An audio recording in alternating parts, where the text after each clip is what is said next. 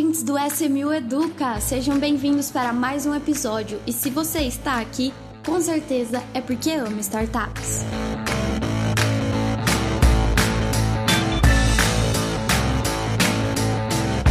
Sejam bem-vindos para mais um episódio de podcast da SMU. E hoje eu estou aqui com duas pessoas do time da SMU que vão contar um pouquinho das experiências deles ao longo dos, dos dias, né, trabalhando aqui na SMU. Eu tô aqui com o Denis. Tudo bem, Denis? Tudo bem, Marília? Como tá? Tudo certo. O Denis está aqui representando a jornada do investidor, então ele vai trazer um pouquinho da visão dos investidores. E também estamos com a Emily. Tudo bem, Emily?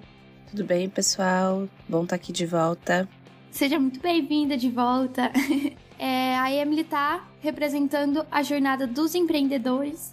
É, vai vir aqui dar várias dicas e contar um pouquinho das experiências dela, do que ela vivencia no dia a dia.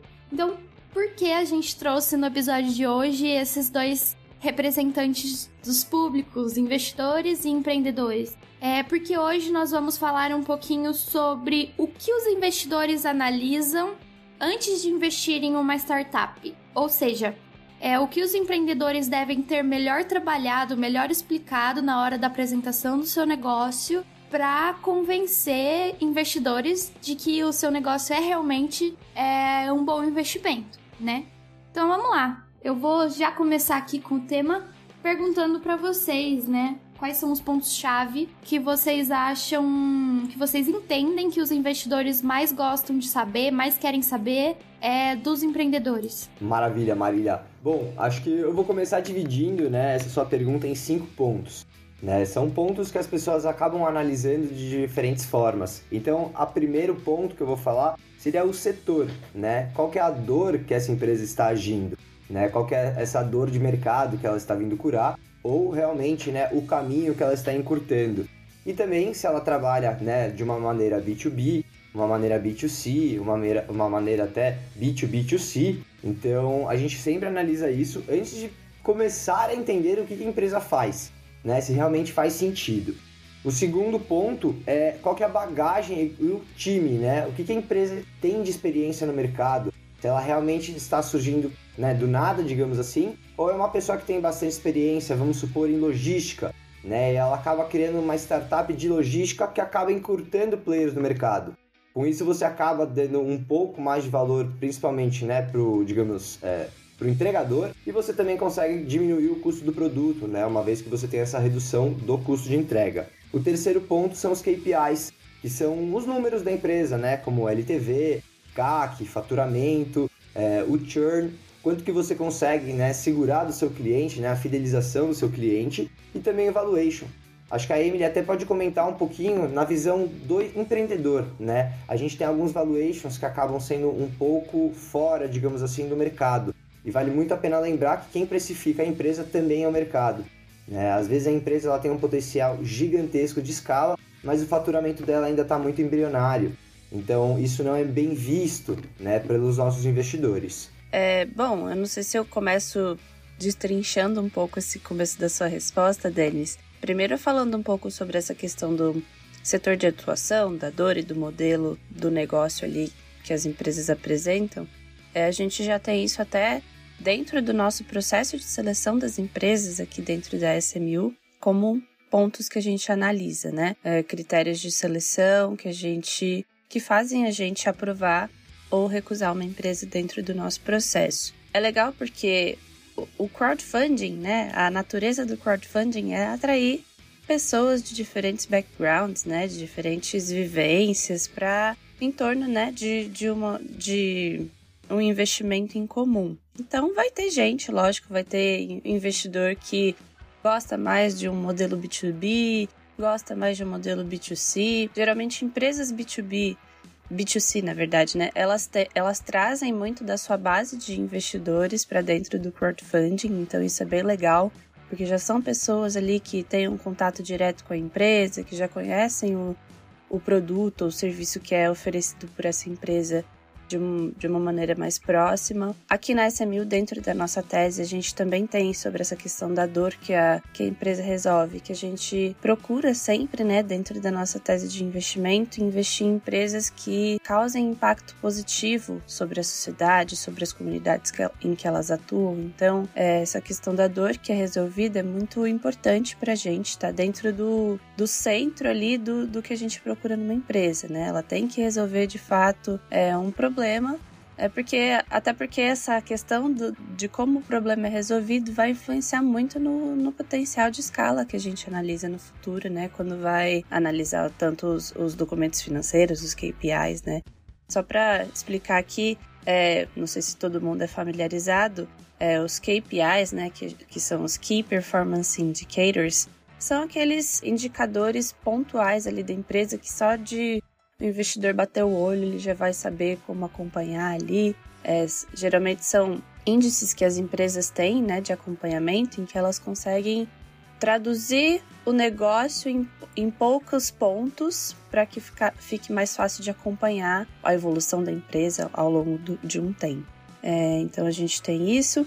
Em questão de bagagem do time, também é algo que a gente sempre analisa. Se os empreendedores curiosos aí que quiserem até dar uma olhada na nossa tese de investimento antes de é, se inscreverem no nosso processo, que é bem importante e recomendável, eles podem ver que ali na nossa tese a gente tem um ponto em que a gente fala que a idade não interessa pra gente, mas sim a experiência que a pessoa tenha, né? Porque é muito importante pra gente que essa questão da dor que é resolvida venha a partir de uma vivência do próprio empreendedor, né, do próprio time, é, em lidar com esse problema antes. Então, é, não é uma pessoa ali que, por exemplo, resolve fazer uma startup da área da saúde, mas que não tem vivência nenhuma em produtos de saúde, em serviços de saúde, que aí pra gente é algo que não faz muito sentido, né? A pessoa cai de paraquedas ali na, na resolução desse problema só porque é tendência, só porque tá na moda e ela não, não, não sente realmente essa dor de uma maneira mais próxima.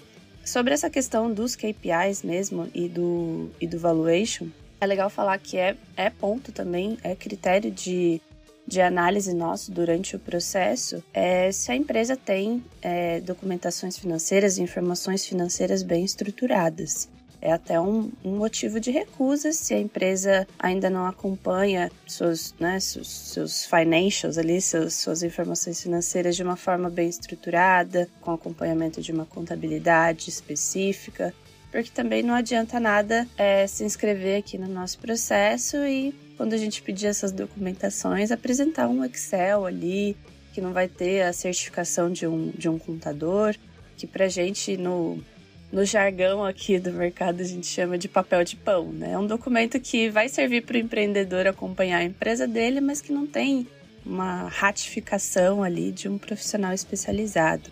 Então, isso é algo bem importante. Às vezes, empresas, no, no, no começo de um estágio onde a gente atua, eles ainda não têm né, um, um apoio de um contador, né, de um serviço de contabilidade, o que acaba sendo bem importante é, para passar para os investidores uma segurança maior no investimento, né? Para que eles sintam que eles estão investindo em uma empresa séria, que vai apresentar ali seus documentos de uma forma em compliance, né? Em, de acordo com, com todas as especificações que são exigidas até mesmo pela CVM. Quanto a essa questão, quanto a essa questão do valuation dentro, né, do, dos KPIs das informações financeiras que os investidores analisam, é legal a gente falar também que dentro do nosso processo, essa adequação do valuation é uma parte bem importante, costuma ser a mais delicada, né, no nosso trato aqui do dia a dia com os empreendedores, porque realmente é isso que o Denis falou é, é, difícil precificar uma empresa, tanto porque as pessoas que estão mais próximas ali da empresa, elas sempre vão ter uma visão de que a empresa vale mais, enfim. Mas se isso também não tiver baseado em um estudo bem feito sobre o valuation, né, em metodologias que são adotadas no mercado sobre o valuation,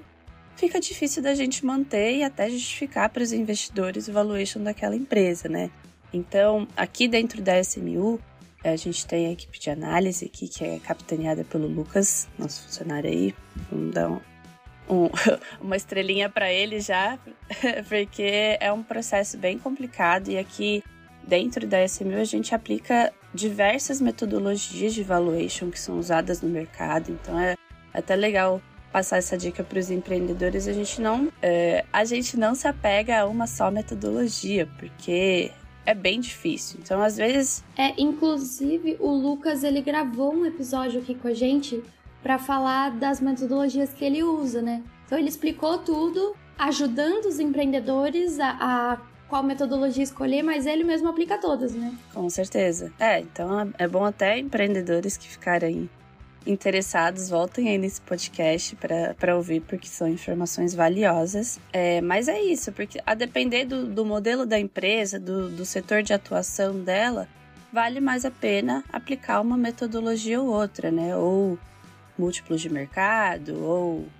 fluxo de caixa descontado, enfim, é, tem uma série de metodologias interessantes. A gente aplica todas elas, a gente faz um, é, um combinado ali de todas elas para chegar num valor que é, para a gente importa muito como a gente vai contar essa história para os investidores, né? Então tem que ser um valuation justificável. Por mais que o empreendedor tenha o lado dele ali de querer que a empresa dele valha sempre mais e tudo, a gente tem que ter um, algo que, que possa ser justificado em, em cálculos, em números, para poder passar para os investidores. Então acho que é Acho que é isso que eu queria comentar aqui desses primeiros três pontos que, que o Denis mencionou, que os, que os investidores olham bastante. Bacana. Então, puxando tudo que a Emily acabou de comentar, né, a gente já leva isso para o potencial de escala da empresa. Então, a gente conseguindo analisar os KPIs e com eles, é, como ela disse, né, no Excel bem formatado e tudo mais, a gente consegue enxergar um potencial de escala da empresa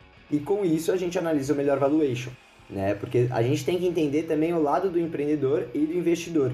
Uma vez que você tem um valuation, né, acima, digamos assim, do mercado e a empresa acaba não sendo tracionada, normalmente a empresa precisa fazer várias rodadas de captação. E com isso, os fundadores acabam sendo diluídos, né, no decorrer das rodadas. E a gente não entende isso como um bom negócio para o investidor, porque você tem um time que acaba perdendo um pouco de, digamos assim, aquele brilho, né? Aquela vontade e energia, porque às vezes ele acaba perdendo, né? 40% do controle acionário. Então acaba desmotivando um pouco o time dos empreendedores. E para o investidor não é legal também, porque ele acaba investindo numa empresa onde o time acaba ficando desmotivado. Então a gente entende tudo isso, analisa o potencial de escala e encontra um valuation, né, que seja, digamos assim, é, entendido pelos dois como algo benéfico para as duas partes.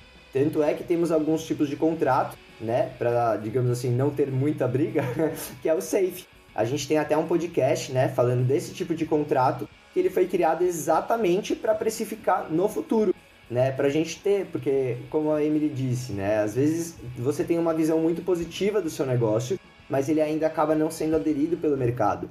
A gente entende também que tem duas fases, né, da startup. A gente tem o MVP, que é o Minimum Value Product, que é quando a empresa começa né, a entender o seu produto. E a gente tem o PMF, que é o Product Market Fit, que é quando a gente entende né, o seu produto com o mercado, a aceitação do seu produto no mercado.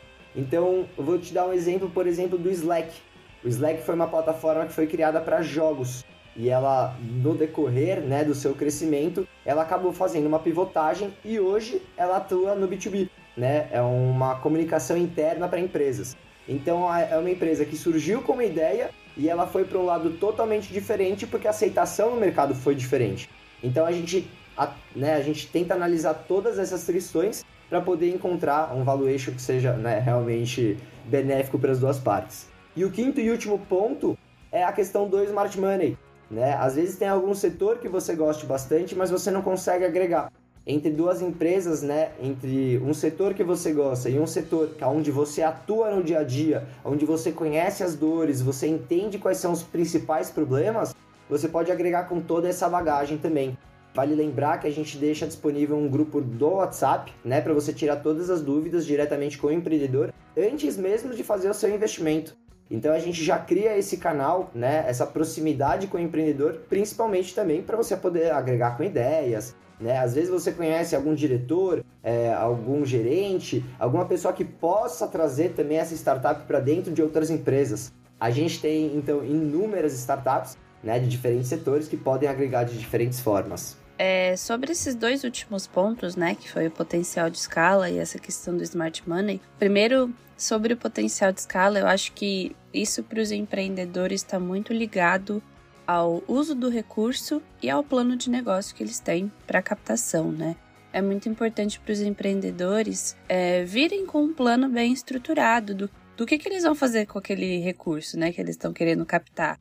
Então não é captar dinheiro por captar, mas sim para justificar é, o que, que vai ser feito pra, em, em torno desse crescimento escalável da empresa, né? É, o, o momento em que a gente costuma atuar aqui nas empresas são essas empresas em que já estão é, que já tem uma estruturação ali interna no, num nível adequado e que para ela só falte o recurso para poder realmente escalar. Então, esse potencial de escala, ele, vai ser muito analisado desse ponto de vista do que, que você quer fazer com o recurso, se o recurso ele vai ser suficiente para fazer com que sua, sua startup escale, né? Para fazer com que as, as questões da, né, internas só sejam potencializadas e alcancem um público maior. E se tem um, um plano de negócios bem estruturados para decidir o que, que vai ser feito no mês 1, no mês 2, no mês 3, no mês 24, no mês 48, com o recurso que está sendo captado aqui, né, dentro da nossa plataforma ou com um fundo e tal. É, sobre o Smart Money, isso é um, algo bem legal e que a gente sempre passa para os empreendedores como uma das principais vantagens do, do crowdfunding, né? Porque é esse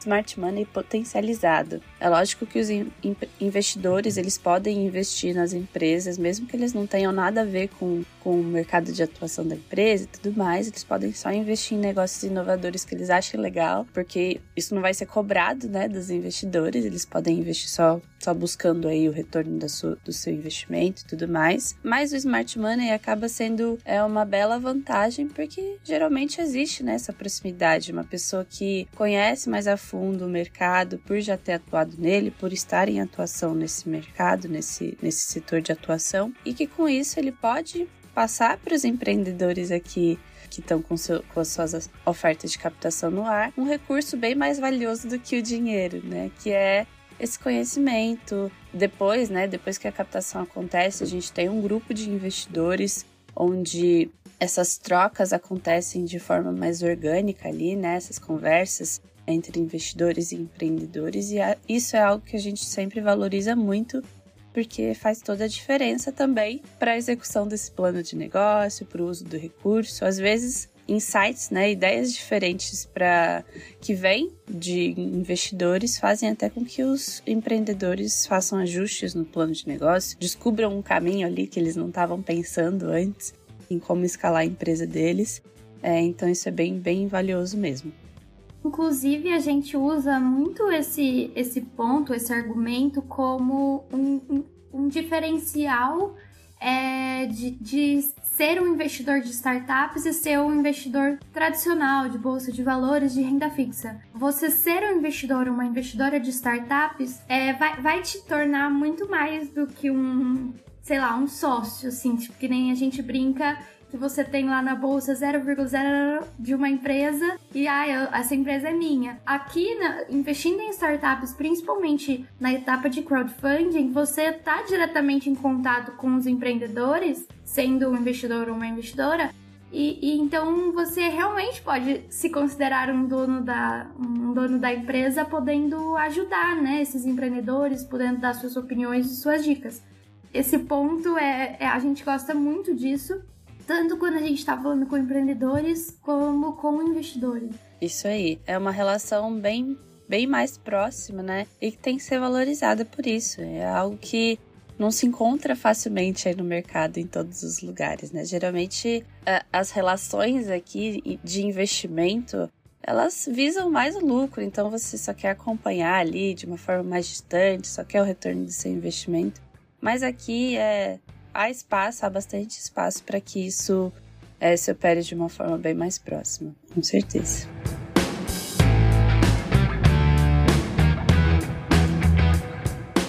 Agora eu tenho uma pergunta para vocês que é assim: é, falando um pouco de características de empreendedores, assim, de coisas que os empreendedores oferecem que fazem vocês considerarem eles é um bom vendedor do seu negócio, um bom vendedor da sua startup, é aquela pessoa que sabe vender seu peixe e convencer investidores de entrarem né, nessa rodada. Não, beleza. Vou abraçar essa pergunta aqui porque é algo bem importante mesmo de ser dito. O que a gente mais analisa aqui, né, é uma análise mais subjetiva, mas a gente sempre procura entender nos empreendedores como que eles participam ali da comunidade que eles já criaram em torno da solução deles, né? A participação até no grupo, muitas empresas B2B, elas não têm essa comunidade já formada, né? É uma relação um pouco mais restrita ali, né? Porque são relações entre empresas. Então, talvez o crowdfunding seja a primeira experiência desses empreendedores falando com um público bem maior. É, mas é sempre importante estar engajado,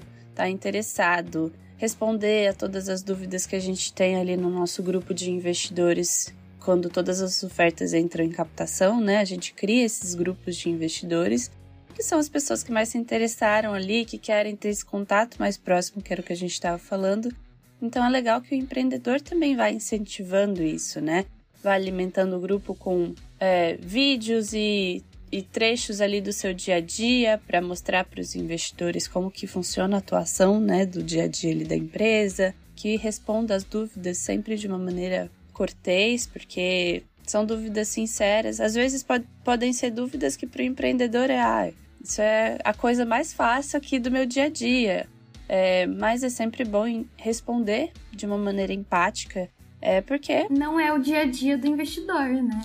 exatamente, exatamente. No, nos webinars a gente tem muitas questões, né, dos, dos investidores é, sobre pontos mais aprofundados de análise ou sobre aqueles pontos mais, não diria rasos, mais triviais ali do, do dia a dia do negócio. Então, ter uma resposta empática, cortês ali, interessada realmente, tanto para as perguntas mais aprofundadas quanto para as mais é, superficiais, assim, de alguma forma, faz toda a diferença, faz com que todos se sintam acolhidos e às vezes pode ser a diferença entre esse investidor investir ou não na sua empresa, né? Não sei se o Denis tem algo a mais a, a acrescentar aqui do, do ponto de vista dos investidores e que eles olham, né, em, em, em bons vendedores aqui de... A gente gosta, assim, são aquelas perguntas críticas, né, que a gente vê que os investidores fazem. Então, quais foram os maiores desafios né, que a empresa já passou? Como que eles conseguiram contornar esses desafios? Quais são os concorrentes, né? E quais são os principais diferenciais da sua empresa? E assim, aquele, aquela questão, né? Qual que é a facilidade desse meu concorrente replicar? Então, é uma propriedade intelectual que eu vou ter? É alguma patente? Ou simplesmente o meu time realmente é muito bom, né? Como a gente disse, a bagagem do time agrega bastante e realmente como o nosso time não tem. Então a gente consegue analisar essas diferentes formas e a gente entende, né, que realmente o empreendedor ele está preparado para o que deve é, né, como a gente diz, né? Aquela falta de, digamos assim, de transparência, algo que a gente não consegue enxergar aqui, porque realmente, né, os empreendedores eles não estão tratando simplesmente com dinheiro. Eles estão tratando com pessoas que realmente vão fazer a diferença no seu negócio e vão, digamos, pulverizar a ideia deles, né, principalmente para o modelo B2C. Então a gente consegue enxergar isso como pontos críticos, né, que os nossos investidores perguntam aos empreendedores e a gente consegue entender se eles realmente, né, estão preparados para o próximo passo, digamos assim.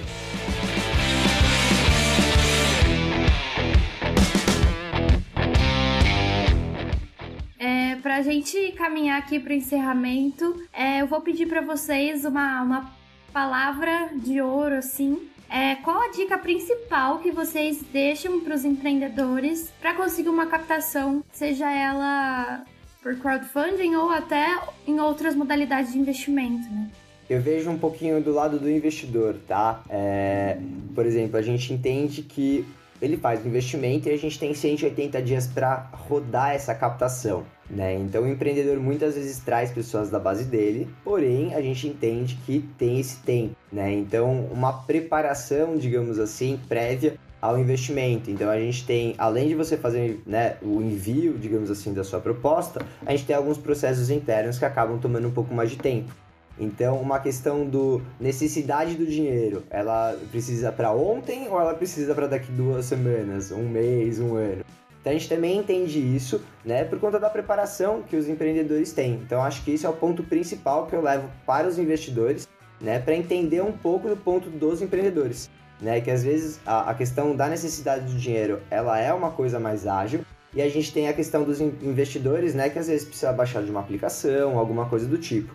Então, o que eu indico para os investidores é sempre deixar aquele dinheirinho um pouquinho, né, aquele rendimento, digamos assim, com liquidez diária, para conseguir ter, digamos assim, né, a liquidação desse investimento de uma forma mais ágil e você conseguir fazer o pagamento. Né? Muitas captações acabam encerrando. A gente teve a nossa própria captação, foi uma captação de 2 milhões, que se encerrou em duas horas.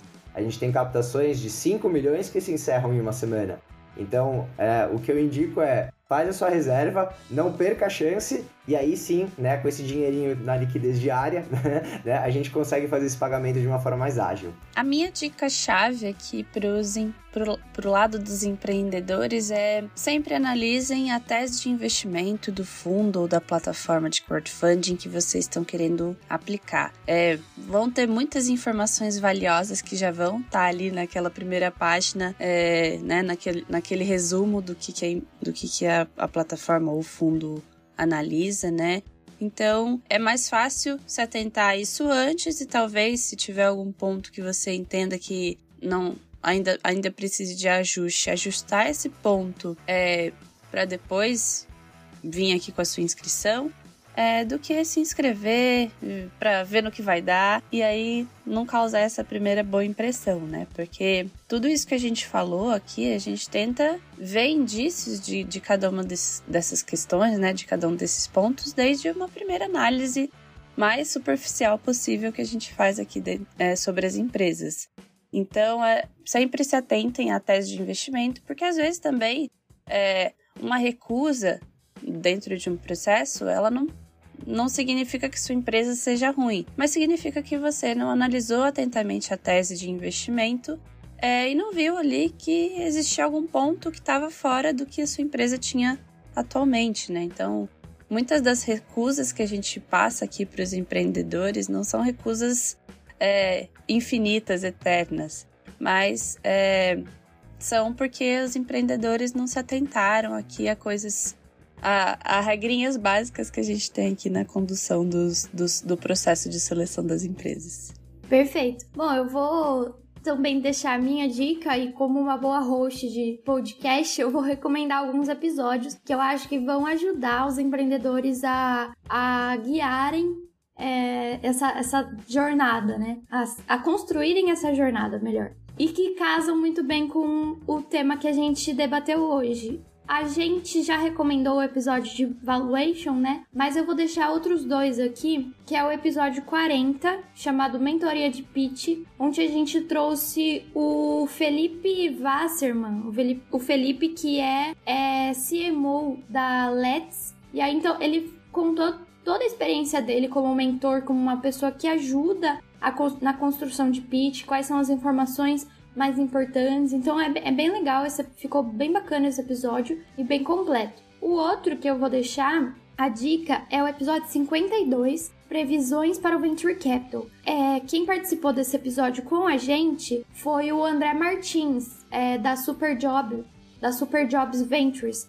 E aí é, ele também trouxe várias dicas, várias experiências é, de como os empreendedores vão convencer melhor é, investidores, assim, o que, que é preciso que eles façam, quais atitudes são importantes para convencer as pessoas é, de que é um, um bom negócio é, fazer investimento na startup dele. Então, é, fica aí esses dois episódios como uma dica para os nossos empreendedores.